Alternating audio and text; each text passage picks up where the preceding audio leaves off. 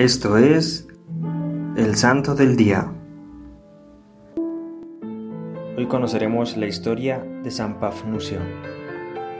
Nuestro santo vivió en el siglo IV. En una ocasión visitó a los solitarios del desierto y allí descubrió ejemplos de santidad, como la de San Onofre y la de San Antonio Abad, con quien convivió. San Pafnucio fue anacoreta, y como tal su vida en el desierto era muy rigurosa y sencilla, dedicada a la oración, al trabajo y la penitencia, soportando grandes austeridades y falta de sueño. Por su santidad atrajo a su cueva a muchos que le visitaban para recibir consejo, escuchar sus palabras, pedirle sus oraciones y por algunos que querían imitarle en su búsqueda de Dios. Poco a poco su fama se extendió y tuvo que abandonar la vida solitaria al ser nombrado obispo de la Tebaida Superior, Egipto. Durante la persecución de Maximino Galerio fue objeto de torturas, por lo cual perdió un ojo y tuvo una pierna mutilada, habiendo sido después condenado a trabajos forzados en las minas. Al restablecerse la paz para la Iglesia, Pafnucio regresó a su sede y, durante el resto de su vida, hizo ostentación de las marcas gloriosas de sus sufrimientos por la causa de Jesús crucificado. Gozó del favor del emperador Constantino, el cual se complacía en tratarle y besar el lugar donde había estado aquel ojo, arrancado por la fe de Jesucristo.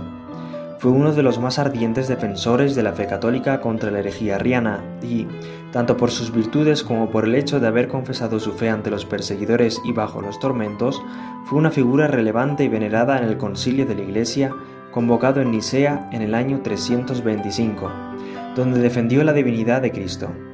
Demostró que su vida rigorosa y sus grandes sufrimientos por Cristo le habían hecho un hombre humilde y gentil. No obstante que Pafnucio observó durante toda su vida la más estricta continencia, durante el concilio se distinguió por su oposición al celibato clerical. La mayoría de los obispos asistentes se habían pronunciado en favor de una ley general que prohibiese a todos los obispos, sacerdotes, diáconos y subdiáconos convivir con las mujeres con las que se habían casado antes de recibir su ordenación.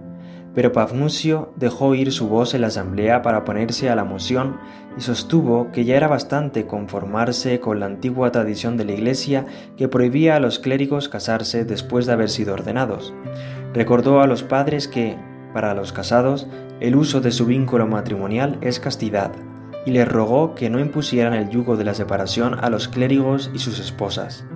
San Pafnucio acabó por convencer completamente al concilio y hasta nuestros días es ley de la Iglesia Oriental, tanto católica como disidente, que los hombres casados pueden recibir la ordenación sagrada del episcopado para abajo y vivir con sus esposas al mismo tiempo. Fue San Pafnucio familiar amigo de San Atanasio de Alejandría y estuvo con él también en el concilio de Tiro, junto a otros obispos egipcios en el año 335. Ahí descubrieron que la mayor parte de los miembros que componían la asamblea profesaban la doctrina herética del arrianismo, cuando Pafnucio vio entre aquellos herejes a Máximo, obispo de Jerusalén, se sintió hondamente preocupado de que un prelado como aquel, que había sufrido en la última persecución, anduviera en tan malas compañías.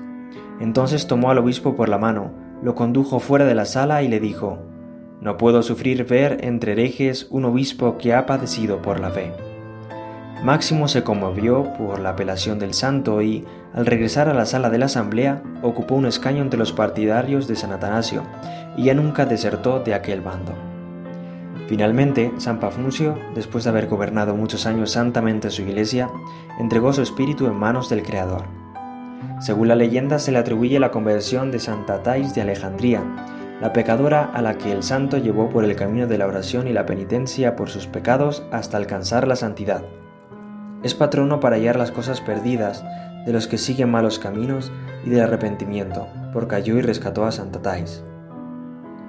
Nuestro santo supo sufrir con paciencia y entregar su vida toda al servicio de Cristo, defendiendo con valentía y ejemplarmente la verdadera doctrina frente a los herejes. Es por ello que te invitamos a no tener miedo y denunciar las herejías de nuestro tiempo, los nuevos errores que invaden nuestra sociedad, así como San Pafnucio lo hizo en su época. Oremos. Concédenos, amado San Pafnucio, por tu austera penitencia, que nunca venga el pecado a manchar nuestra conciencia. Por Jesucristo nuestro Señor. Amén. Servidores Amoris Christi, Movimiento Amoris Mater, haz todo con amor.